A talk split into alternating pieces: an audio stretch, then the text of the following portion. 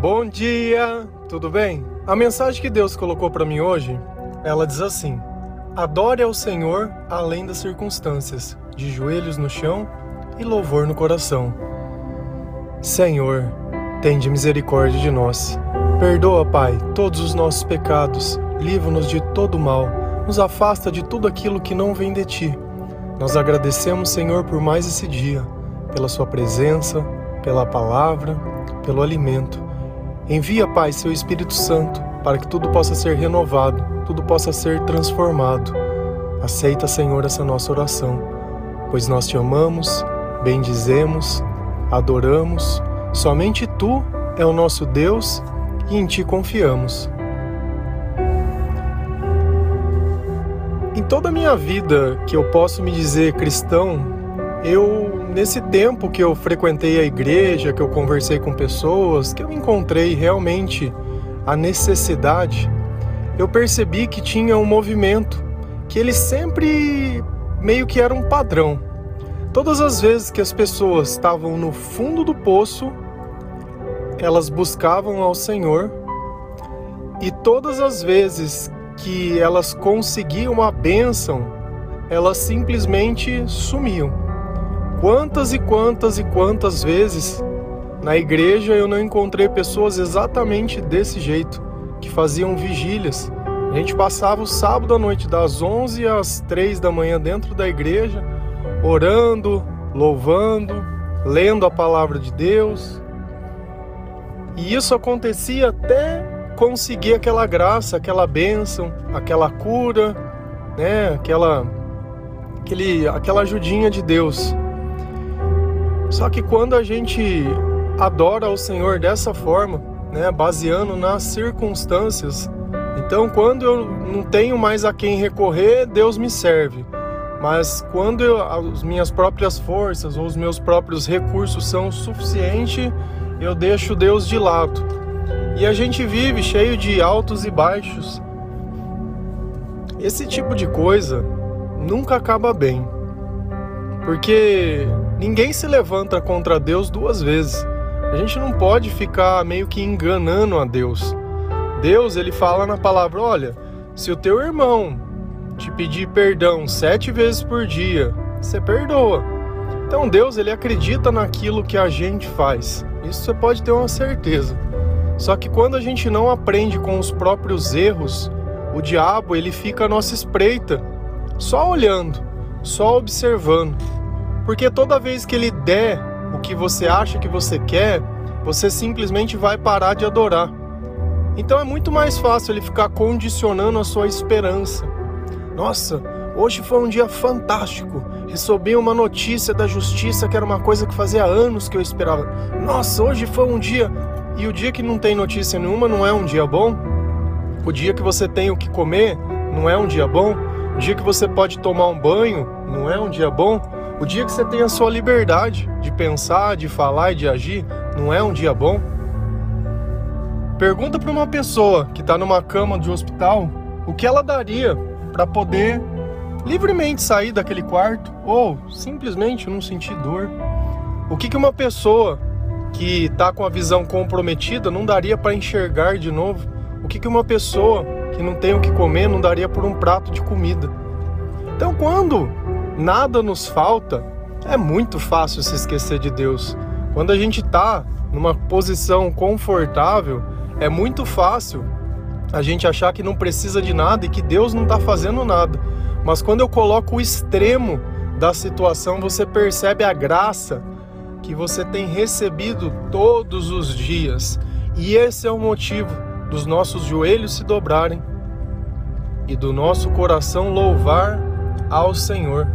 Lá em Colossenses 3, versículo 16, a palavra do Senhor ela diz assim: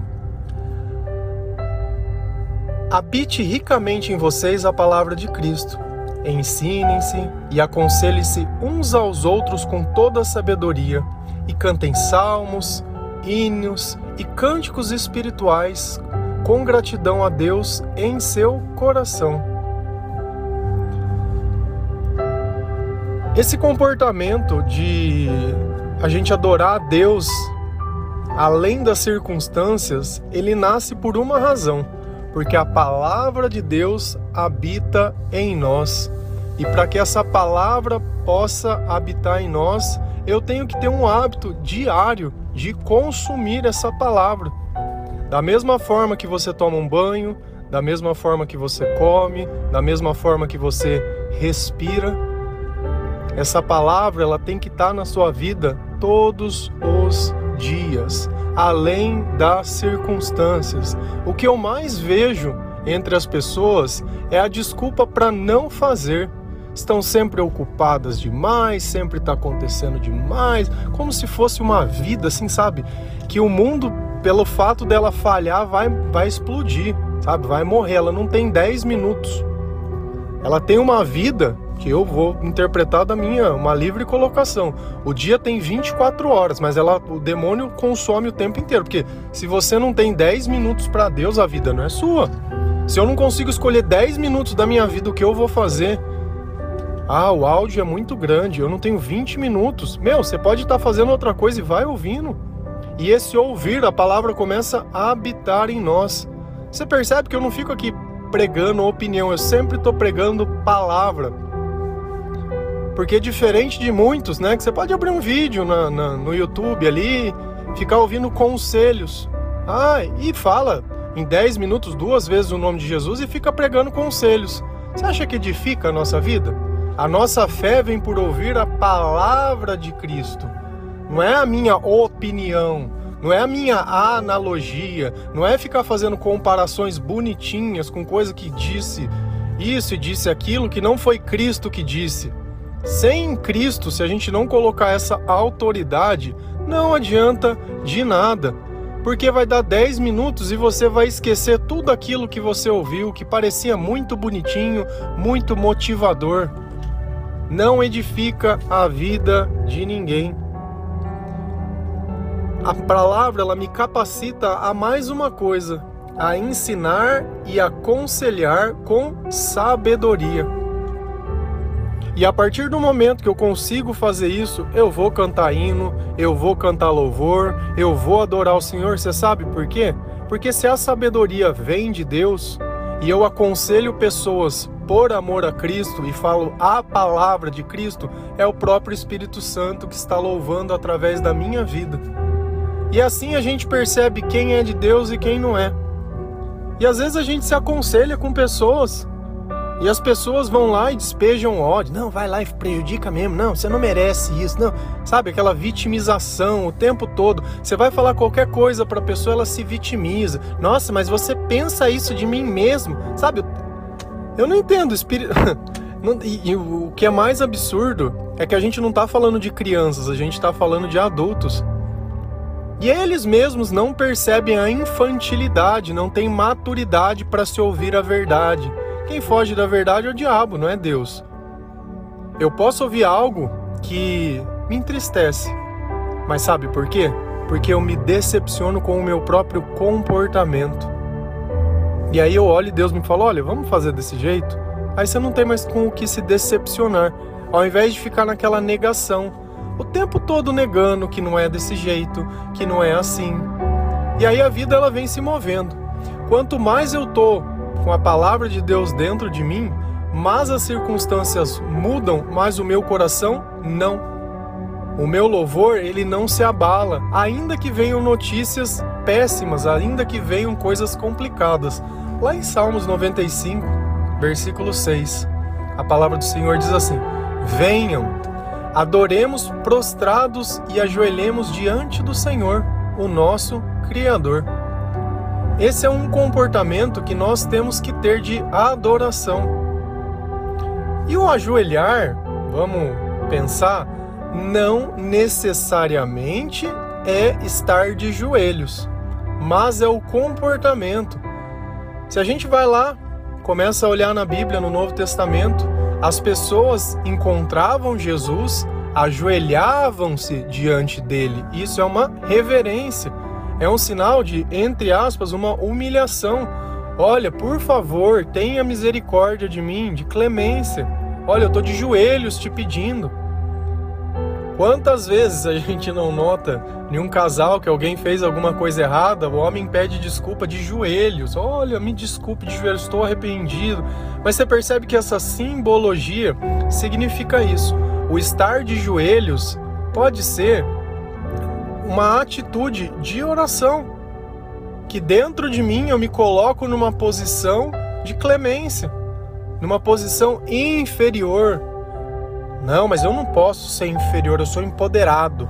Você pode sim, humildade não faz mal a ninguém, orgulho faz. A raiz de todo pecado é o orgulho. O medo do que os outros vão pensar, o medo do que os outros vão achar. O dia que chegar um boleto na tua casa, vê se os outros pagam para você, porque eu não entendo que você tá tão preocupada com a opinião dos outros, sendo que os outros estão se lixando para você. As pessoas que a gente ama, nós ajudamos. As pessoas que pouco fazem diferença, nós criticamos. E a vida, na maior parte do tempo, sem sabedoria, é simplesmente isso. Você pode olhar os teus amigos e você vai ver cada um exalando aquilo que tem dentro do seu coração. Se eu escuto sabedoria, eu estou ouvindo Cristo, eu estou ouvindo trechos da Bíblia, eu estou ouvindo uma forma de pensar e de se comportar diferente do mundo, e tem outros não, que querem os seus direitos. Não é direito meu isso, não é eu tenho a razão. E cada vez mais essas pessoas estão sozinhas, abandonadas, cada vez mais elas tentam criar amizades por interesse, para que elas não estejam mais sozinhas, para parecer que tem alguém. E aí a gente olha também um, um, comportamento que é bem engraçado, você vê uma pessoa sozinha, ela tá fumando um cigarro. Você tá sozinho? Não, eu tô fumando um cigarro. Agora o cigarro ele virou companhia. cada dia mais a vida ela vai passando e nós precisamos dessa maturidade espiritual, porque o sofrimento é uma escolha individual de cada um. Toda vez que falta sabedoria, eu começo a questionar a minha vida, eu não consigo aceitar os fatos. Cada vez que eu questiono, eu revivo tudo aquilo que eu passei. Quando eu revivo, eu sinto novamente todos os sentimentos. Então aquilo que já passou, todos os dias volta para dentro do meu coração, simplesmente porque eu não consigo aceitar as coisas como elas são. E às vezes a gente tem que fazer um exercício de deixar Deus revelar a verdade, de ser sincero. Olha, eu fiz isso por ganância. Eu fiz isso por causa disso mesmo. Assumir a verdade para si. Quando a gente confessa para o outro, Cristo não está preocupado que você conte para o outro, mas que você se escute. Quantas coisas que a gente não fala e dez minutos depois a gente se arrepende. Se eu não posso falar para a pessoa aquilo que eu disse para outra, tem algum problema na, naquilo que eu tenho dito. O que eu dito para um, eu posso dizer para quem é o causador, para quem é o assunto. Se chega alguém, eu me sinto constrangido. Nossa, a pessoa ouviu falando dela. Você acha que você estava falando bem? Você acha que dentro de você estava Cristo ou estava a maldade? Porque se eu posso dividir aquilo com outras pessoas, aquilo é bom. Se eu não posso, porque eu tenho medo da pessoa julgar, você já percebeu qual é o medo que o outro escute aquilo que você fala, que ele descubra que você é mal? O diabo, ele é o pai da mentira. Então o tempo inteiro ele fica criando ilusões. Por isso que você muitas vezes se decepciona com pessoas porque essas pessoas elas estão militando através da mentira. Nossa, mas era uma pessoa tão boa. Não, você que não tinha capacidade de detectar as mentiras. Se você tivesse cheio de luz, essa pessoa nem em você chegava. Se você tivesse falando sobre Jesus para essa pessoa, o diabo não estaria habitando nela. E às vezes vai ser assim, uma batalha espiritual diária. Os nossos próprios demônios são os nossos próprios desejos tudo aquilo que eu não concordo com Deus, eu acabo concordando com o mal. Mas uma coisa é fato: palavra de Deus ela é o centro de tudo. Ela me conduz aos caminhos de Jesus, ela me permite andar na escuridão, ela me permite aconselhar outras pessoas. Se a gente lá em Coríntios, Paulo ele justamente aconselha isso.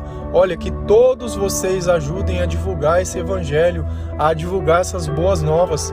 E às vezes a gente fica com aquele equívoco de que apenas um sacerdote, padre, um pastor um vocacionado que deve fazer isso. Você é um mero ouvinte.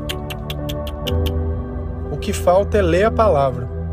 A gente acaba se tornando ignorante quando a gente aprende Cristo pela boca dos outros. Principalmente quando eu não tenho capacidade de avaliar o que o outro está dizendo.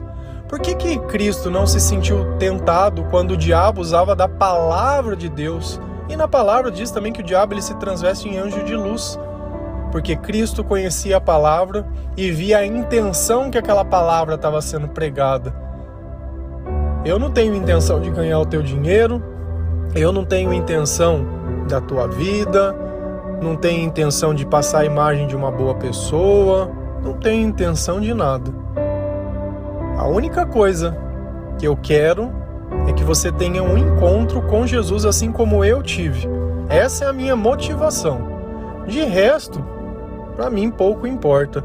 Se você encontrar o Senhor, eu tenho certeza que Ele vai colocar no teu coração, como Ele colocou dentro do meu, tudo que é bom, tudo que é correto, tudo que é direito, você vai ter capacidade de tirar essa dependência emocional, de achar que as pessoas precisam reconhecer que valorização é dinheiro. E se esquece que na nossa vida o importante é o propósito que nós temos e que nós devemos cumprir esse propósito ao Senhor e que depois disso ser feito nós vamos voltar a Ele. E é só isso. Não ficar querendo manipular a vida, mudar a vida.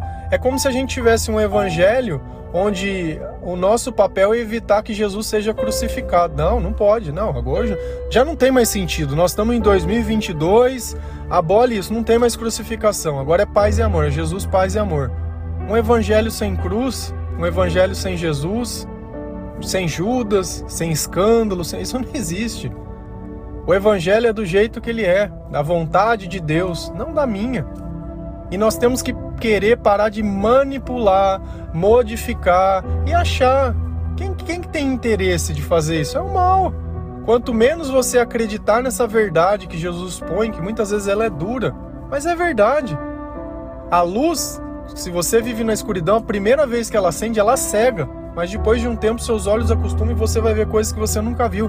E essa é a analogia perfeita das coisas. A primeiro instante parece que Cristo está tirando tudo de você, que você não pode fazer mais nada. Mas depois você olha e fala: Poxa, eu que vivi em trevas, estou vendo que todo mundo que andava comigo está acorrentado e eu sou o único que está livre e que pode ver. Mas eu não faço mais nada que eles fazem. É, que coisa, né? que coisa. Amém? Que Deus esteja sempre com você, que você adore ao Senhor em todas as circunstâncias, independente de boas ou más notícias. Que o seu louvor seja diário. Coloque dentro do teu dia músicas. Eu tenho uma playlist no Spotify. Se você pesquisar meu nome, todos os dias eu me dou o trabalho de pegar uma, uma música nova e colocar lá. Tem mais de 400. Se você colocar para ela tocar repetida lá, você vai ficar quase uma semana ouvindo, 24 horas por dia. Para não dizer que você não tinha um começo. Depois você se acostuma com os cantores, escolhe os teus preferidos. Tem cantor evangélico, tem cantor católico, tem cantor que é adventista, tem cantor de todo tipo. Falou de Jesus, nós estamos ouvindo. Tá com a mensagem correta na letra, nós estamos ouvindo tem gente mais nova, tem gente mais velha, tem cantor mais antigo, tem cantor mais novo, tem espaço para todo mundo. Tem gente que gravou a primeira música, não tem onde divulgar. Se a música for boa, eu coloco. E é isso. Aqui é espaço. Se a mensagem for a mesma que a nossa, nós passamos ela adiante. Amém? Que Deus abençoe, que Deus te dê forças, que Deus te cure que Deus esteja com você, que sempre te proteja, que afaste todos os teus medos, que coloque amor no seu coração e que você tenha um bom dia na santa paz de Cristo. Amém?